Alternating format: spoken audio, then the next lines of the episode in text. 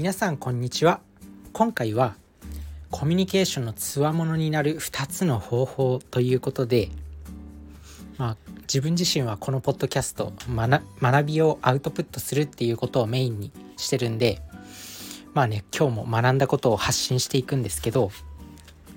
今回はね頭のいい人が話す前に考えていることっていう本本を読んで、まあ、学んだことをまあ、その中に書かれていたことで、まあ、コミュニケーションのつわものになる2つの方法っていうものがあるんでそれをちょっとシェアしたいなと思います。めちゃくちゃ大事なことだと思ったんで、まあ、そんな感じでそこの部分をちょっと音読したいと思います。コミュニケーションにおいて話が上手になることよりもはるかに大切なことがあります。それは承認欲求をどうコントロールするかです。同志社大学教授の太田はじめ氏は著者お金より名著のモチベーション論の中で人は他人から認められたい尊敬されたいと願っておりそれによって動機づけられるものだと述べそれを承認人かっこホモリスペクタスと名付けています。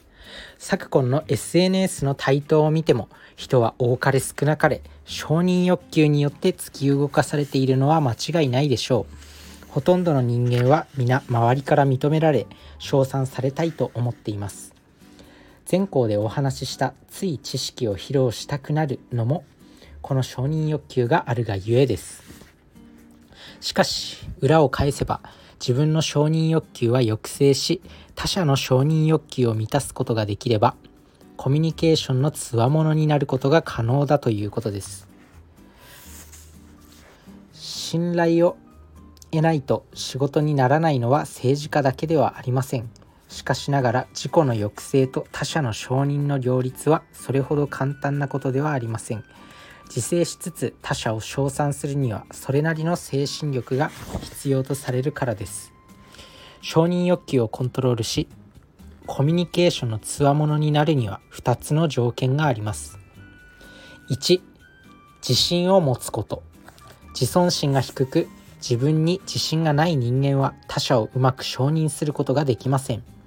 自尊心とは自分で自分を尊重し受け入れる態度のことです。自尊心が低いと自分で自分を肯定できないため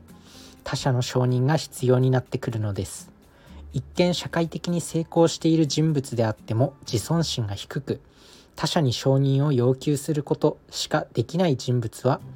承認欲求を欲する立場ですからコミュニケーションにおいては弱者と言え弱者と言えます。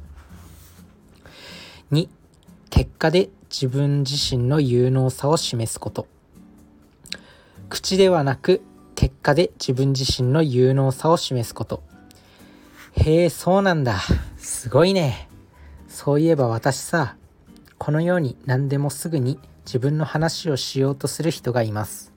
相手の話に反応はしつつもすぐ自分の話に引き込もうとする人です。このような人は他者の承認をするとその分釣り合いを取ろうとして自分の話をせずにはいられないのです。しかしそれは自己アピールによって承認を得ようとする態度でありコミュニケーション強者の態度とは言えません。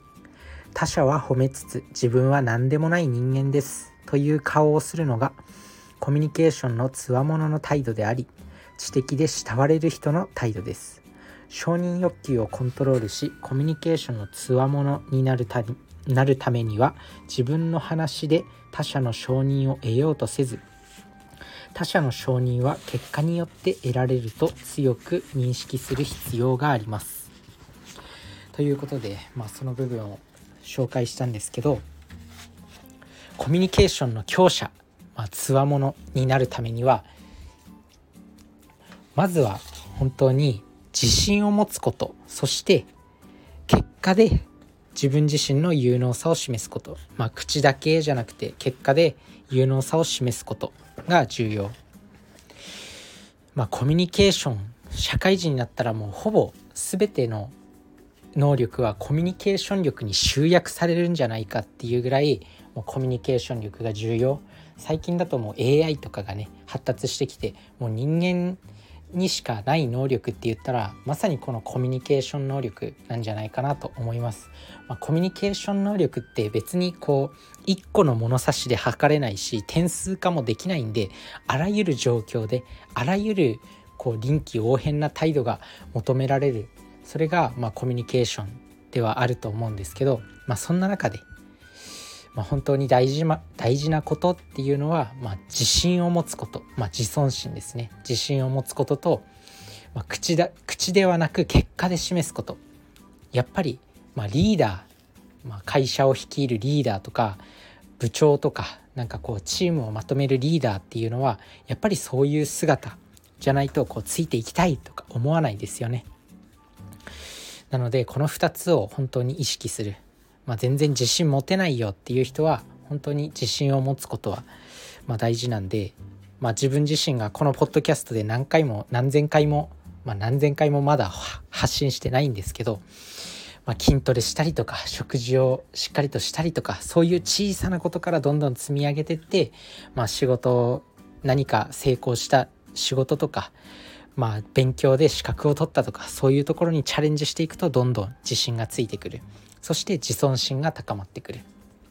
まあでもまずは本当にしっかり寝ること運動すること食事を整えることっていうだけでも本当に自信がついてくるんでそういうところから自信をつけていくといいと思います。そうするとだんだんね自分の体調も整ってきて仕事の生産性も上がってくるんで結果的に仕事で成果を出せるようになってくるんですよ。そうするとどんどんまたね仕事で成功したっていうこの成功の自尊心がついてくるんで非常にいいと思います。なのでこの1個目っていうのが、まあ、自信を持つこと自尊心を持つこと。2つ目、まあ、口ではなく結果で示すこと。まあこういうリーダーがやっぱかっこいいですよね。まあ、口だけっていう人にはやっぱりついていきついていきたくないし、まあ、軽く見られてしまう、まあ、コミュニケーション取る時にやっぱりこうなんかできる人とかめちゃくちゃ有能な人と話す時ってなんかちょっとこう緊張するというかまあそんな感じしますよね。まあ、会社の目上の人でも話す時例えば普段会わない社長とかねあとは役員とかそういう人がまあ平社員っていうのかな、まあ、普通の社員と話す時まあ、そういった場面会社であると思うんですけど、まあ、自分がその立場になった時例えば自分がま平社員ででまあ仕事をしてると、まあ、会社内でね、まあ、社長とか役員とかと話す時も、まあ、たまにあるかもしれないです。ま、そういう状況になった時やっぱこうちょっと緊張したりとかするじゃないですか。だからそういう人たちはコミュニケーションの強者ですよね。要は何て言うんだろうリーダー気質みたいな、まあ、そういう人ってなんかこうオーラをまとってる。やっぱ